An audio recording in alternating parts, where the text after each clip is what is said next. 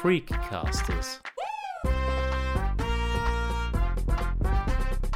Menschen, Geschichten, Leidenschaften. Äh, Im Alltag fühle ich mich manchmal recht schwach, weil ich einfach merke, ich habe meine Grenzen von der körperlichen Beweglichkeit. Aber wenn ich Musik spiele, fühle ich mich auf einmal extrem mächtig, weil ich einfach weiß, ich kann die Menschen mit dieser Musik berühren, ich kann ihnen glückliche Momente schenken. Das gibt irrsinnig viel Selbstvertrauen.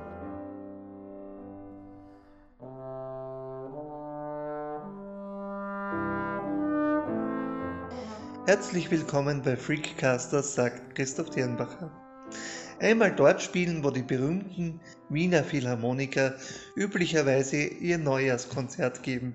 Schon früh träumte der heute 26-jährige Martin Ortner davon, einmal im großen Saal des Wiener Musikvereins aufzutreten. Diesen Wunsch hat er sich mittlerweile erfüllt.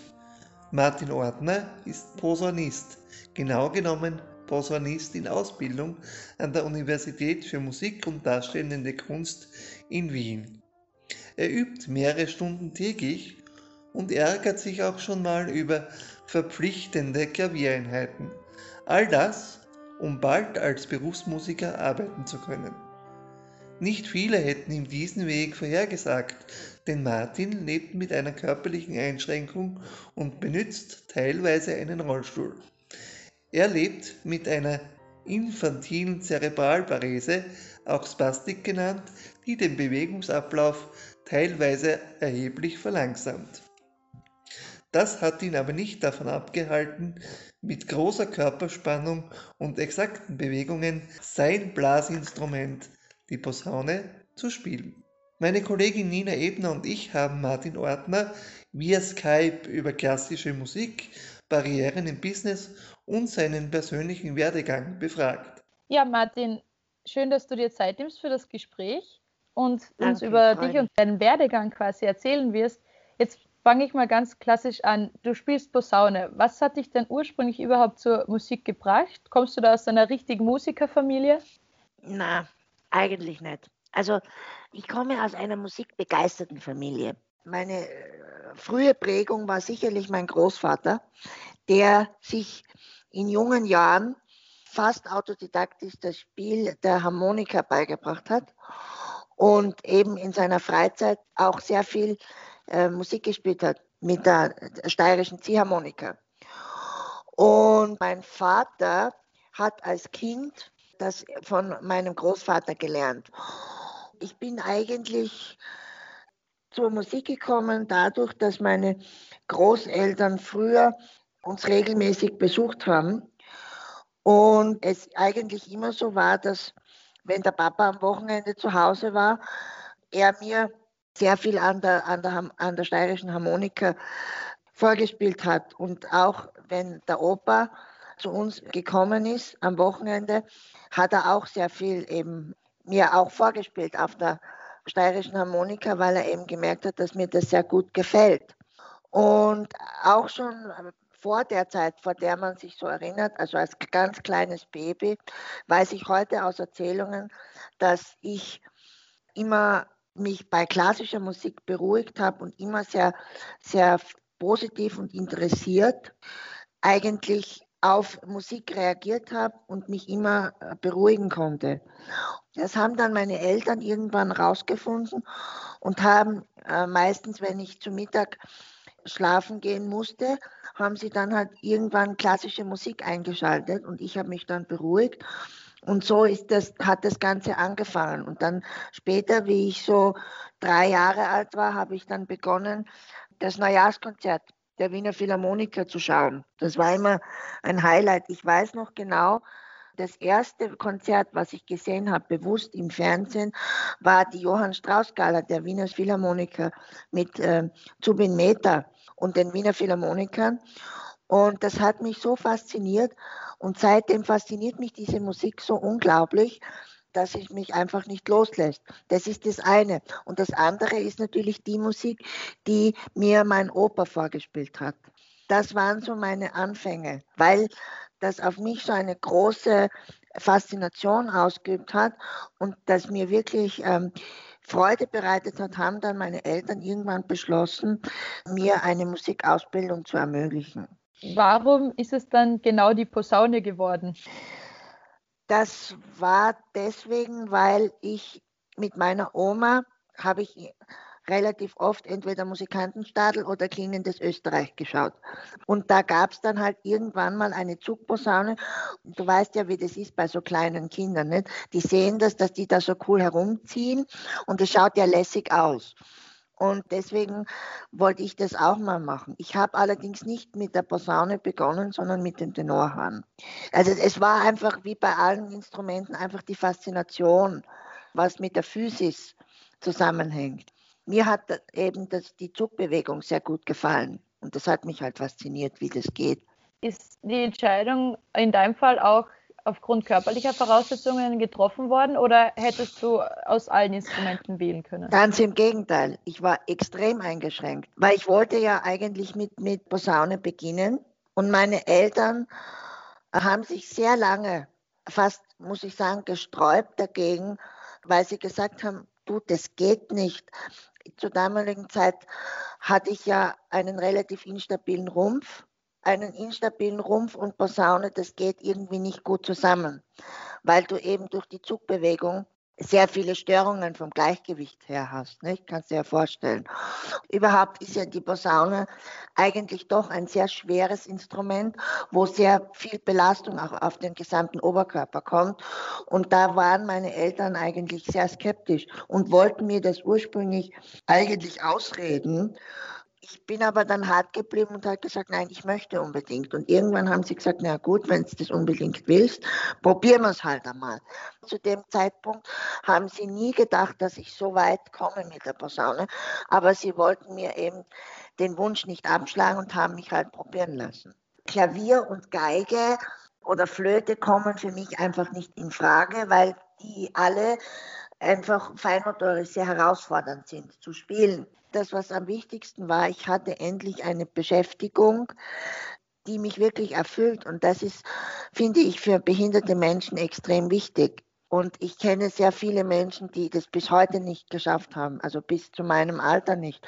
Und das war meinen Eltern, glaube ich, auch sehr wichtig, dass sie mir trotzdem das Gefühl geben, dass ich trotz meiner Behinderung etwas kann. Aber jetzt muss ich schon einmal einen Schritt zurückspringen, sozusagen, weil Ausgehend vom Neujahrskonzert. Radetzky-Marsch, Klingendes Österreich, Musikantenstall, Trompete, Horn, Posaune. Ja. Was bedeutet Musik für dich und welche Emotion weckt sie in dir? Es ist, glaube ich, Dankbarkeit. Also alles, was mit Musik irgendwie zu tun hat, egal ob ich jetzt Musik höre oder Musik spiele, es ist einfach für Dankbarkeit, weil mir einfach in meinem Leben sehr viele Steine in den Weg gelegt worden sind. Also einerseits durch meine Behinderung und andererseits aber auch vielleicht durch irgendwelche Barrieren. Ich bin einfach so glücklich, in der Lage sein zu können, Musik zu machen. Und immer wenn ich Musik höre, und das war schon seit ich klein bin so, gibt es ein großes Gefühl von Glück, mein Glück ist so schwer zu definieren, aber Glück, Freude und jetzt auch Dankbarkeit. Das kann man nicht beschreiben, wenn man von klein auf sich wünscht, irgendwann einmal im goldenen Saal Musikverein zu spielen. Und ich habe jetzt schon zwei Konzerte dort gespielt. Das kann man nicht beschreiben, dieses Gefühl, das man hat, wenn man immer nur sieht, die Wiener Philharmoniker, wie sie im goldenen Saal spielen und irgendwann sitzt man dann auf einmal selber dort. Dann sitzt man quasi auf dem Stuhl, auf dem der Soloposaunist von den Wiener Philharmonikern normalerweise sitzt. Das kann ich nicht beschreiben. Also das ist unglaublich schön. Und es ist wirklich so, es ist, ich bin einfach irrsinnig dankbar, dass ich so weit gekommen bin, dass ich das machen darf und dass mir das auch noch Spaß macht. Das ist halt so der typische Freak, nicht? Weil es ja heißt Freak Radio. Ich habe mich erkundigt, was ein Freak eigentlich ist. Und ich würde mich hundertprozentig als Freak bezeichnen, weil ich einerseits das machen kann, was mir wirklich Spaß macht und was, was ich wirklich toll finde, ja. Und das ist für mich irrsinnig toll. Weil ich kenne so viele Menschen, die halt irgendwas machen, um Geld zu verdienen. Und ich denke mir immer, ich habe das große Glück, mit dem, was ich am liebsten mache, Geld zu verdienen. Was Besseres kann mir gar nicht passieren. Was Besseres kann mir gar nicht passieren als die Posaune. Ist es das, was am Ende des Tages überbleibt? Nicht als die Posaune, sondern als den Beruf zu üben als Musiker. Schau, ich bin ja kein Posaunist. Ich bin ja in erster Linie bin ich Musiker.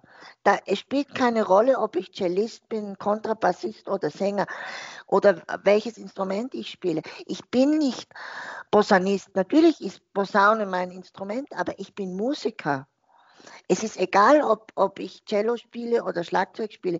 Es geht mir um die Musik, dass ich die Musik machen kann. Darum geht's. Und die Posaune ist halt nun mal mein Weg zur Musik, mein Weg, meine Musik auszudrücken. Es könnte auch jedes andere Instrument sein. Es muss nicht unbedingt die Posaune sein. Es geht mir um diesen schöpferischen Akt der Musik, ja. Man kreiert einfach ein Kunstwerk, was für den Moment des Spiels existiert und dann aber nicht mehr, nämlich unwiederbringlich. Und man kann ein Musikstück jedes Mal, wenn man es spielt, neu erschaffen.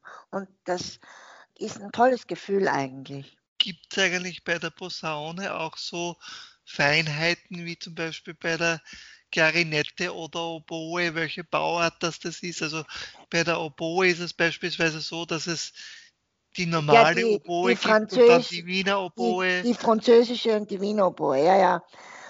Ist das bei äh, der Posaune auch gegeben oder gibt es da nur eine und auf der haben alle gleichermaßen zu spielen? Es gibt in Wien, im Gegensatz zu vielleicht anderen Städten, gibt es einfach die Wiener Tradition. Und das ist quasi eine heilige Kuh. Also es gibt bei uns nur Wiener Hörner, Wiener Oboen und dieser Wiener Klang wird halt hochgehalten. Ja. Und gerade in Wien ist es sehr auf historisch informiert und gerade Wien ist extrem traditionell. Das gibt es auch bei der Posaune. Und auch was die tradierte Spielweise von der Posaune angeht, ist das schon alles, was an der MDW gemacht wird, einfach Tradition. Du hast vorhin so beiläufig Stolpersteine erwähnt. Dinge, die dir passiert sind, die du heute als wegweisend bezeichnen würdest. Was war denn das in deinen Augen, was ein solcher Stolperstein gewesen ist, rückwirkend gesehen? Ich habe irrsinnig viel Glück gehabt, weil ich irgendwie immer das Glück hatte, zur richtigen Zeit am richtigen Ort zu sein. Das beginnt schon einmal mit meiner Familie, die einfach wirklich kompromisslos versucht, mich, bis heute zu unterstützen und alles zu machen, um mir ein, ein erfülltes Leben zu ermöglichen, was in ihrer Macht steht. Das ist einmal das Erste. Dann hatte ich das irrsinnige Glück, in der Musikschule auf einen Lehrkörper zu stoßen, der immer gesagt hat, ja, der hat vielleicht seine Behinderung, der tut sich schwerer, aber da müssen wir halt auf ihn Rücksicht nehmen. Dann kam nach der Musikschule kam die Musikuniversität, wo es genauso war. Ja, der hat Potenzial, der spielt gut, der hat vielleicht seine Behinderung, aber er spielt gut und den lassen wir da mitspielen. Und das zieht sich einfach durch, dass ich immer, also die Stolpersteine sind quasi die, äh, wo ich sage, ich habe einfach immer zur richtigen Zeit die richtigen Leute getroffen, eigentlich durch Zufall, die mich dann quasi an der Hand genommen haben und versucht haben, mir zu helfen. Bis heute übrigens, mein Professor macht das auch in Wien.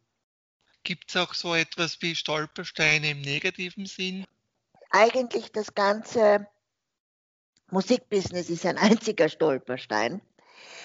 Aber das ist einfach aufgrund dessen, weil es niemanden gibt, außer vielleicht ein paar Leute, der das jemals gemacht hat. Ich habe bei Probespielen mitgemacht und da ist es ja irrsinnig kompliziert, weil gerade in der ersten Runde spielst du ja hinter einem Vorhang. Das heißt, die Jury sieht dich nicht, die hört dich nur. So.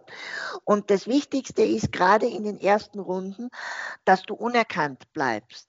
Deswegen versuchen die Leute, die dich betreuen, einfach zu gewährleisten, dass dich die Juroren nicht, bevor du den ersten Ton gespielt hast, schon erkennen. Es ist nicht schwierig. Du darfst zum Beispiel nicht husten oder nicht niesen, sondern du bist dann sofort disqualifiziert, weil das quasi als Erkennungsmerkmal gilt und dann quasi der Wettbewerb verzerrt wird. Und gerade so Probespiele sind irrsinnig hochritualisierte Vorgänge und ich habe bei einigen Probespielen mitgemacht und dann bin ich, bevor das Probespiel begonnen hat, bin ich dann zu der Betreuerin gegangen und habe gesagt, Entschuldigung, könnten Sie bitte, wenn ich dann zu spielen habe, einen Sessel auf die Bühne stellen, weil ich kann im, im Stehen nicht spielen. Das war irrsinnig kompliziert, da einen 0815-Sessel zu bekommen. Es rechnet einfach niemand damit, dass ein körperlich behinderter Mensch irgendwann zu einem Probespiel oder zu einem Wettbewerb kommt. Was natürlich für mich persönlich eine, ein zusätzlicher Stress ist, weil ich immer zu zuständigen Leuten rennen muss und sagen muss, Achtung bitte, ich brauche einen Klavierhocker, auf dem ich spielen muss. Ich brauche Hilfe, ich habe einen Assistenten, pipapo. Und da sind die Leute einfach nicht darauf eingestellt. Und in Wettbewerbssituationen und Probespielsituationen ist die Lage sowohl für die Teilnehmenden als auch für die Veranstalter relativ angespannt. Und wenn dann solche unvorhergesehenen Dinge daherkommen, ist es am Rand der Katastrophe, also fast unmöglich. Das haben wir im Vorgespräch schon mal kurz angesprochen, dass du eigentlich keine Kolleginnen hast an der Uni, die ebenfalls eine Behinderung hätten. Woran liegt denn das grundsätzlich? Also wenn schon in der Ausbildung quasi weniger Leute mit Behinderung sind als dann im Profibereich überhaupt? Das liegt hauptsächlich, ich muss es leider sagen, an den Eltern. Es ist eine große Herausforderung, ein behindertes Kind aufzuziehen. Und natürlich als Eltern, glaube ich, sieht man einfach, wie schwer es behinderte Menschen ohne Zweifel haben. Also wenn man an die ganzen Operationen denkt, an die ganzen Schmerzen, die behinderte Kinder haben, der Reflex oder das, was viele Eltern machen, ist, ja, der hat es eh so schwer, jetzt wollen wir ihm das Leben nicht noch schwerer machen, sprich ihn überfordern. Sie haben kontinuierlich Angst, die Kinder zu überfordern.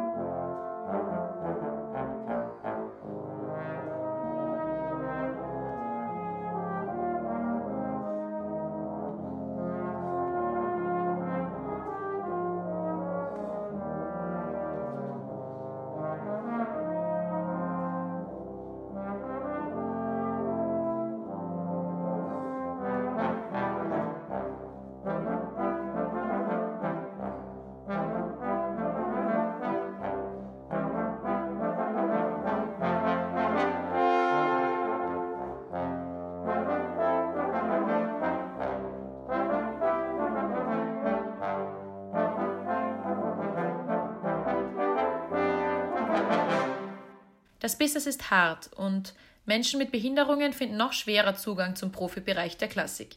Das hat oft praktische Gründe, denn barrierefreie Zugänge hin zum Orchestergraben oder auf die Bühne sind nicht immer vorhanden. Oft sind es aber auch mentale Barrieren, die erst entstehen, wenn Kindern mit Behinderungen zu wenig zugetraut wird. Da wären dann die Eltern in der Verantwortung, meint Martin. Er selbst hat vieles dem gezielten Engagement seiner Eltern zu verdanken. Jene haben ihren Sohn nicht in Watte gepackt, sagt er, und sein Talent früh gefördert. Vom Kindesalter bis zu den Universitäten in Graz und Wien.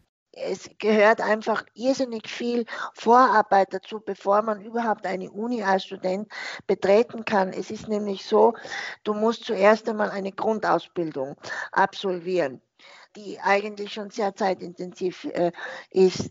Ab circa 17 habe ich dann äh, Posaune gespielt und habe dann, wie gesagt, die gesamte Musikschullaufbahn durchgemacht mit allen Prüfungen, mit Auftritten, Konzerten und diversen anderen Sachen. Und dann musst du natürlich die Aufnahmeprüfung schaffen, wo natürlich von 300 Bewerbern ein einziger genommen wird. Und dann kommt natürlich noch das Studium dazu. Das kommt dazu, das tägliche Üben von vier Stunden mindestens für Bläser, für, für andere Instrumente teilweise noch länger, die extrem kräfteraubenden und äh, intensiven Orchesterprojekte, die ganzen Prüfungen, die Vorspielabende und dann äh, was dann noch dazu kommt, der ganze Druck, der dann auf der Bühne entsteht, wenn du performen musst. Und davor schrecken viele es ist für einen gesunden Menschen schon schwer genug, da überhaupt hinzukommen und dann auch durch Studium durchzukommen. Umso schwieriger ist es dann für einen Behinderten auch. Und das sehen halt die Eltern, vielleicht wenn sie in ihrem Bekannten- oder Verwandtenkreis jemanden haben, der Musik studiert oder auch nur äh, auf dem Weg in ein Musikstudium ist. Da sieht man, mit wie viel Arbeit das verbunden ist wie schwer das ist, sowohl körperlich als auch psychisch. Und das wollen sie den Kindern einfach ersparen. Aber sie tun den Kindern nichts Gutes dabei. Ehrlich gesagt leiden die Kinder mehr darunter, als dass sie den Eltern dankbar sind, dass sie das machen. Das heißt, in deinem Fall haben dir die Eltern sehr früh schon viel zugetraut. Ja, also man, ich habe das ja im Vorgespräch, glaube ich, auch erwähnt. Meine Mutter kommt aus China die ist halt schon sehr geprägt dadurch auch, weil in China gibt es so viele Menschen, da zählt nur Leistung. Also das ist eine volle Leistungsgesellschaft dort. Das heißt, jeder einzelne Mensch muss schauen, dass er irgendwie mit dem Strom mithalten kann. Und äh, in diesem Umfeld ist meine Mutter auch groß geworden, ja. Das war halt mein großer Vorteil, dass meine Eltern erstens ein irrsinnig großes Vertrauen in mich gehabt haben, Gesundheit, äh, und zweitens auch meine Mutter von ihrer eigenen Erziehung her diese unglaubliche Disziplin äh, erstens mitgebracht hat und auch bis heute von mir einfordert. Wenn meine Mutter nicht gewesen wäre, ich könnte wahrscheinlich nicht einmal gehen heute mehr, weil meine Mutter hat immer gesagt, du musst natürlich mit deiner Behinderung leben, aber du musst trotzdem schauen, dass du auch ein bisschen gegen die Behinderung kämpfst, weil der Körper ist ja, er versucht immer den leichtesten Weg zu gehen. Aber der leichteste Weg bedeutet für mich, dass ich im Rollstuhl bin und irgendwann überhaupt nicht mehr gehen kann. Und dann ist aber mein, das, was ich jetzt im Moment mache, einfach unmöglich, ja. Und meine Mutter hat mich immer so, hat mich immer quasi so erzogen, dass sie gesagt hat, auch wenn es weh tut, auch wenn es vielleicht irrsinnig anstrengend ist. Du musst es jetzt machen, weil sonst verlierst du deine Gehfähigkeit. Und das Kämpferische, das wurde mir als kleines Kind einfach so eingepflanzt und das hat mir bis jetzt so viel geholfen dass ich das gar nicht ablegen möchte. Und ich glaube, das, das braucht es einfach. Solche Eltern, die nicht immer nur sagen, mein Gott, das Kind ist so arm und es hat so viele Schmerzen, sondern auch das Kind wirklich einmal ins kalte Wasser schmeißt. Es ist vielleicht für das Kind nicht angenehm, aber ich kann nur sagen, aus meiner Erfahrung, heute bin ich dankbar, dass meine Eltern auch sehr hart zu mir waren und gesagt haben, auch wenn es anstrengend ist, auch wenn du irrsinnige Schmerzen hast, du machst das jetzt aus das Leben ist eine Competition und der Bessere gewinnt. Wie schaut es da aus auf einer Musikuni? Ist da ähnlich ein elitäres Denken unterwegs oder ist da durchaus etwas mehr Humanität zu spüren? Wir Musiker sind sowieso sehr, sehr soziale Wesen, weil wir ja immer, zu, immer im Verband agieren. Also egoistische Musiker gibt es kaum. Und es ist für jeden eine große Anerkennung, egal ob gesund oder mit Einschränkung. Es wird die Leistung honoriert, die dort ist. Und da spielt die Behinderung überhaupt keine Rolle. Es wird dir gar nicht gesagt, dass du immer deine Leistung bringen musst. Und selbst wenn du dorthin einmal gekommen bist, allein wenn du die Aufnahmeprüfung schon geschafft hast, hast du so ein Etikett, du bist ein guter Musiker, ja. Und dann wirst du auch dementsprechend respektvoll behandelt. Es wird zwar viel von dir verlangt, aber du kriegst mindestens das Doppelte zurück von den Lehrkräften an Hilfestellungen und an Motivation und an einfach an Unterstützung. Behinderung hat in meinem Studium noch nie eine Rolle gespielt, war mir nie ein Hemmnis. Noch nie, weil ich einfach allen bewiesen habe, dass ich trotzdem gut spielen kann, ja. Du hast vorhin gesagt, du bist grundsätzlich ein recht schüchterner Mensch. Habe ich das richtig verstanden? Ja. Jetzt muss ich fast nachfragen, wie verträgt sich die Schüchternheit mit einer Karriere als Profimusiker, der grundsätzlich ja danach strebt, sich vor das Publikum zu stellen, auf der Bühne zu stehen und dort zu performen? Ich weiß, was ich in der Musik zu sagen habe. Ich weiß ganz genau, wenn ich ein Stück spiele, was möchte ich sagen.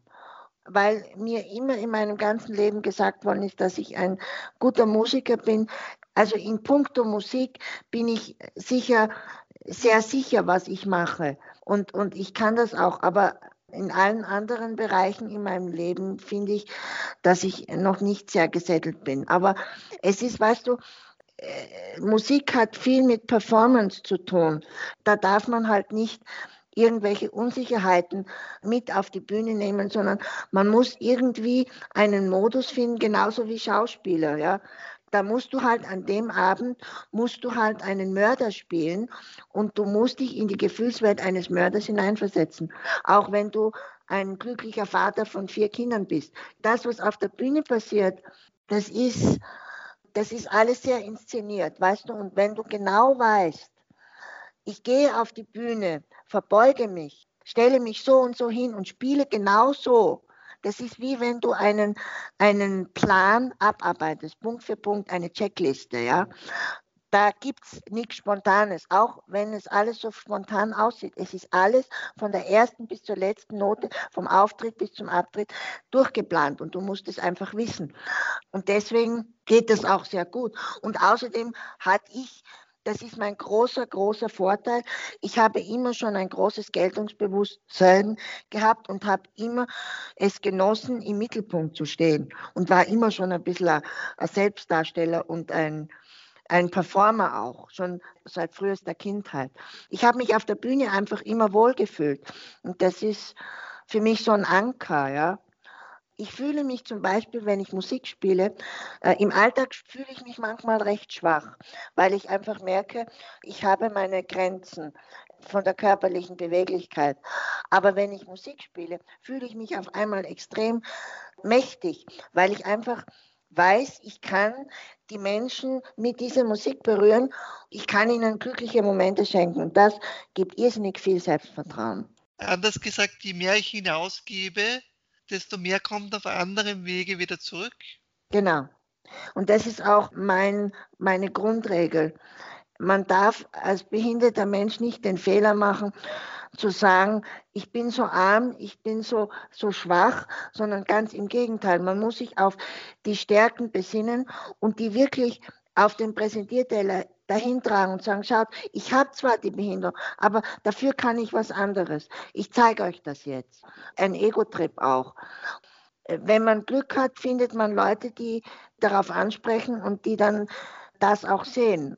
Ich glaube, dass viele Menschen mit Behinderung den Fehler machen, dass sie einfach nicht nach etwas suchen, womit sie ihre Behinderung kompensieren können.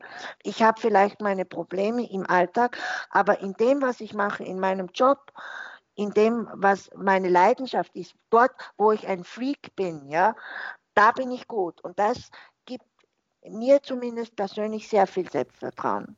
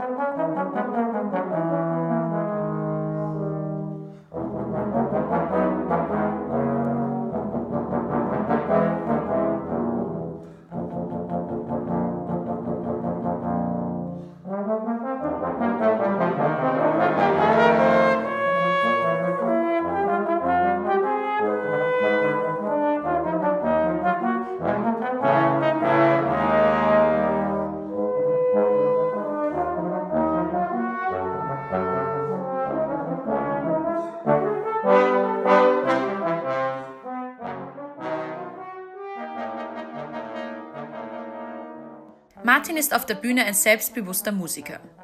Stolpersteine will er gar nicht groß im Negativen thematisieren. Ganz ohne Support geht es aber nicht. Gefragt nach Weichenstellern in seinem Leben, ist Martin sich sicher, seine Eltern haben mit der Mischung aus Fördern und Fordern vieles richtig gemacht. Sie haben mir gute Instrumente gekauft. Sie haben mir eine, toll, eine tolle Übe, Übegelegenheiten gebaut. Sie haben mich immer unterstützt, wenn es mental ist. Wer hat mir denn meine ganzen Lehrer verschafft? Wer hat mir das ermöglicht, wo ich jetzt stehe? Natürlich meine Eltern. Die sind mit mir zu Meisterklassen gefahren in ganz Österreich, um mich wichtigen Professoren vorzustellen. Das ist nämlich sehr wichtig, weil bevor du einen Studienplatz bekommst, musst du zuerst einmal schauen, dass du irgendeinen Professor einfach kennst, weil dann geht es gleich leichter. Es ist leider heutzutage noch immer so. Du musst, bevor du die Aufnahmeprüfung spielst, einfach mit den Professoren, bei denen du irgendwann einmal studieren möchtest, Kontakt aufnehmen mit ihnen einen Termin ausmachen und ihnen vorspielen. Und die Professoren können dann sagen, ja, das macht Sinn, dass du bei mir studierst und können dich auch dann irgendwie auch gezielt auf die Aufnahmeprüfung vorbereiten. Oder es gibt auch den Fall, dass sie dann sagen, nee, das, das wird nichts. Ja? Und das muss man einfach machen, sowohl als behinderter Mensch als auch als gesunder Mensch. Und das haben mir meine Eltern eben ermöglicht, dass sie, weil sie eben durch nach Italien gefahren sind und durch halb Österreich gekurft sind, nur damit ich diesen wichtigen Professoren vorspielen konnte. Also meine Mentoren, die das alles ermöglicht haben, sind natürlich meine Eltern zuallererst, weil denen habe ich alles zu verdanken. Und dann natürlich meinen Lehrern, nicht? Mein Professor sagt immer, ich kann dir nicht helfen, mit deiner Behinderung weiterzukommen, weil ich bin kein Experte für infantile Zerebralparese und ich kann auch nicht beeinflussen, wie dich die Leute wahrnehmen. Aber das, was ich machen kann, ist, ich kann einen tollen Posaunisten aus dir machen. Ich kann dir helfen, ein guter Posaunist zu werden. Das ist das Einzige, was ich tun kann. Und ich verspreche dir, dass ich das tun werde. Das hat er zu mir, hat er mir schon oft gesagt. Und solche Menschen brauchst du einfach, die einfach bedingungslos an dich glauben, auch wenn du vielleicht ein Handicap hast. Aber jetzt muss ich schon nochmal zwischenfragen, weil es kam jetzt mehrfach die Behinderung immer wieder zur Sprache. Und die Frage ist, Inwiefern beeinflusst deine Behinderung, du lebst mit einer Zerebralparese, landläufig auch Spastik genannt, dein Dasein als Musiker? Gibt es irgendwas, wo du sagst, das beeinflusst mein Spiel in diese oder jene Richtung? Natürlich gibt es, also es, es gibt auch technische Barrieren einfach. Also wenn ich denke, bei der Posaune geht es ja oft darum, um das Timing vom rechten Arm. Also da muss man den rechten Arm sehr exakt ansteuern können. Und das ist halt oft nicht einfach. Oder wenn ich zum Beispiel an das Tenorhand denke, ich habe auch eine leichte feinmotorische Einschränkung der rechten Hand oder wenn ich ans Klavier denke, das ist halt dann schwierig. Aber wenn man etwas unbedingt will, dann schafft man es immer. Also weil der Körper findet immer irgendwie einen Weg. Wenn du den Willen hast, dann kommt es auch irgendwann. Weil der Körper, davon bin ich fest überzeugt, sucht einfach einen Weg, das Ziel zu erreichen. Ich könnte dir jetzt viele Barrieren aufzählen, die aufgrund meiner Behinderung mir in den Weg gestellt werden. Aber ich möchte eigentlich gar nicht so viel daran denken, weil ich einfach weiß, dass wenn ich wirklich etwas will, und das gilt für jeden, wenn er wirklich hier etwas will, dann sucht man nach Auswegen. Die findet man dann auch irgendwann. Was wäre so dein erklärtes Berufsziel, wenn du dann fertig bist? Also welche Stelle? Wäre das in einem Orchester oder geht es da auch um Solo-Darbietungen? Ganz ehrlich gesagt, mein Ziel ist einfach schöne Musik zu spielen. Weißt du, es ist in meinem Leben ist so viel passiert womit ich nie und nimmer gerechnet habe. Zum Beispiel, dass ich in Wien studiere, da, da hätte ich nicht einmal zu träumen gewagt. Planen kannst du es eh nicht. Wenn du hart arbeitest, wird es eben passieren. Ich habe jetzt so momentan die Haltung, ich arbeite hart an meinen Sachen, die ich eben zu tun habe. Und es wird sich, hoffe ich zumindest, irgendetwas ergeben. Und ich glaube, dass ich trotzdem ein glücklicher Mensch werden kann. Und das Schönste für mich ist, wenn Leute einmal zu mir kommen und sagen, mein Gott, du hast mit deiner Musik mich so berührt. Oder ich hatte zum Beispiel einmal ein Erlebnis, da hatte ich, da habe ich eine Operette gespielt und nach der Vorstellung ist eine alte Frau zu, zu, uns gekommen, hat runtergegrüßt in den Orchestergraben und hat gesagt, mein Gott, danke, dass ihr so schön gespielt habt. Ich, ich bin mir vorgekommen wie in meiner Jugend, weil in meiner Jugend habe ich zu dieser Melodie, zu diesen Melodien getanzt und wie ihr das gespielt habt, da hatte ich das Gefühl, ich könnte meine Jugend noch einmal durchleben. Herzlichen Dank. Das war so ein Erlebnis, wo ich gesagt habe, ja, genau deswegen machen wir das, genau deswegen habe ich Musik studiert. Und wenn ich das schaffe, Menschen mit meiner Kunst zu berühren und vielleicht auch ein Stück weit besser zu machen, zu besseren Menschen zu machen, dann habe ich mein Ziel erreicht. Alles andere ergibt sich oder eben nicht. Wir haben jetzt öfter gehört auch, dass es offenbar nicht schaden kann, sich ein Stück weit in den Vordergrund zu drängen, wenn man etwas will. Könnte man da sagen, Frechheit siegt, also muss man sich die Chancen holen, die man glaubt zu brauchen? Weil wenn ich höre, dem Professor bin ich nachgereist und an jenem Wettbewerb habe ich teilgenommen und dem habe ich vorgespielt, dann ging da schon ein Stück weit auch mit, ich habe mich und meine Fähigkeiten präsentiert. Ist es überlebensnotwendig für einen Profimusiker oder ist das einfach nur gut, wenn er das auch kann? Es ist überlebensnotwendig, gerade heute. Es ist überlebensnotwendig. Es ist so, es ist so arg, aber es ist halt einfach so, die Leute bekommen zum Beispiel Orchesterstellen, wenn sie zum Beispiel ähm, in Orchestern, es gibt viele Substituten. Also wisst ihr, was Substituten sind? Nein, bitte Erklärung. Substituten sind, sind Musiker, die für Orchestermusiker einspringen, wenn diese nicht können. Das ist so. Und das machen meistens Studenten. Das heißt, weil unsere Professoren beispielsweise, die spielen ja im Orchester. Die bekleiden alle Solopositionen in den wichtigsten Orchestern in Wien. Und wenn jetzt zum Beispiel einer von ihr, seinen, den Kollegen ausfällt, ja, dann sagen sie immer, ja, frage mal einen von deinen Studenten, kann der nicht vielleicht, keine Ahnung, weiß ich nicht, Fidelio Bühnenmusik, kann der gar nicht aushelfen. Und was macht dann der Professor? Er kommt in die nächste Woche in die Stunde und der weiß dann genau, aha, der, der spielt. Dann frage ich den einmal, ob er Zeit hat. So. Und dann spielt der vielleicht eine Probe und dann kommen die Kollegen drauf, gut, der ist gut, den laden wir wieder ein. Und dann macht er seinen nächsten Substitutendienst und irgendwann wird dann eine Stelle frei und dann ist der dann halt dabei und die Leute kennen ihn natürlich schon vom Klang und die wissen, ah, das ist der, ja, der hat schon oft mit uns gespielt, der passt gut in unseren Satz rein, den nehmen wir. Und da muss man halt als Behinderter, also auch äh, als gesunder und als behinderter Mensch auch ein bisschen seine Fähigkeiten auf dem Silbertablett auch zeigen. Welche Stücke gibt es denn, die dir in deiner Laufbahn etwas bedeuten? Mit welchen Musikstücken verbindest du denn Erinnerungen oder prägende Ereignisse in deinem Leben? Auf jeden Fall jegliche Art von ähm, Wiener Musik, Johann Strauss zum Beispiel, ist für mich sehr wichtig. Auf der einen Seite, weil ich mit dieser Musik sozialisiert worden bin, bedeutet mir einfach sehr viel. Das ist so wie die Muttermilch, einfach äh, so Johann Strauss und, und, auch die ganzen anderen Wiener Komponisten, die es halt so gibt. Auch sehr bedeutsam war es für mich ein bestimmtes Konzert, nämlich das Posaunenkonzert von Eugen Reiche. Die Klänge des Posaunenkonzerts Nummer 2 von Eugen Reiche haben Martin zur Zeit einer komplizierten Hüftoperation begleitet. Eine OP, die er aufgrund seiner körperlichen Behinderung durchführen lassen musste, um nicht Schmerzen leiden zu müssen. Das Stück war quasi sein Anker in schwierigen Wochen. Es ist die Musik generell, die ihm die Leichtigkeit zurückgibt, die ihm das Leben manchmal raubt.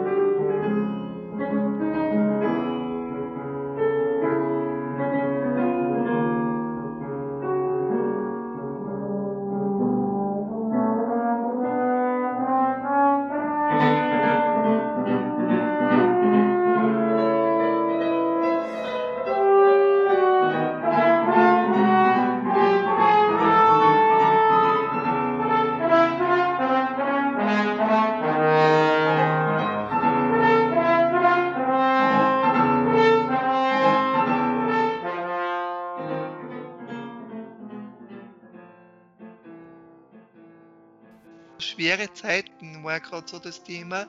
Du möchtest andere Leute durch schwere Zeiten helfen.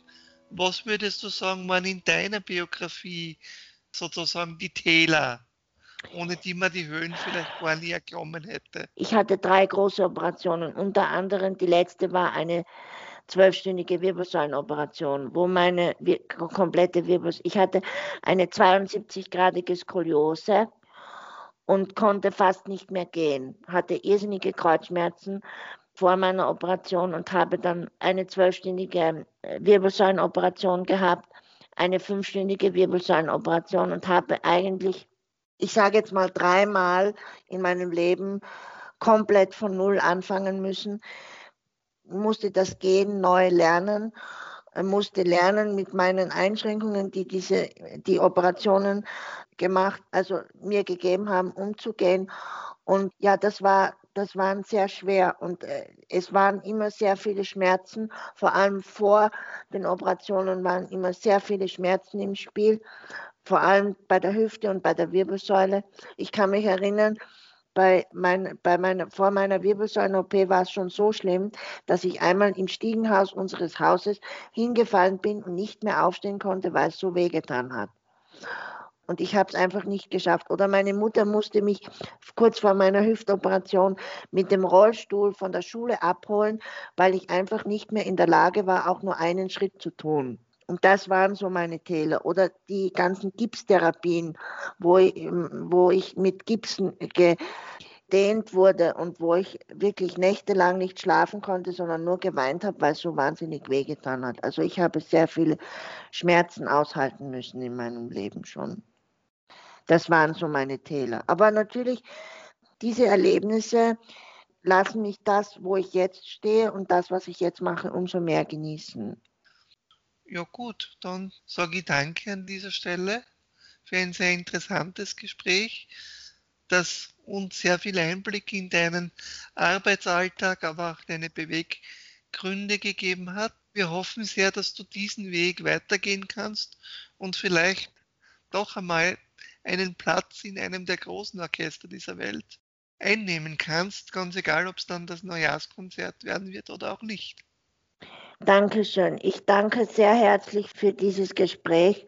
Vor allem der Nina danke ich sehr herzlich, weil mir es einfach sehr wichtig ist, anderen Leuten Mut zu machen. Es gibt so vieles, was in einem Leben Menschen mit Behinderungen entmutigt.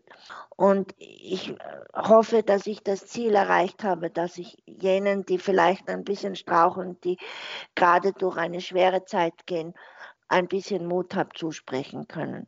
Ja, wunderbar. Dann bedanken wir uns nochmals für ein sehr interessantes Gespräch, das sehr viele Facetten von dir, Martin, uns eröffnet hat. Auf Wiederhören, bis zum nächsten Mal, sagen Christoph Dierenbacher und Nina Ebner.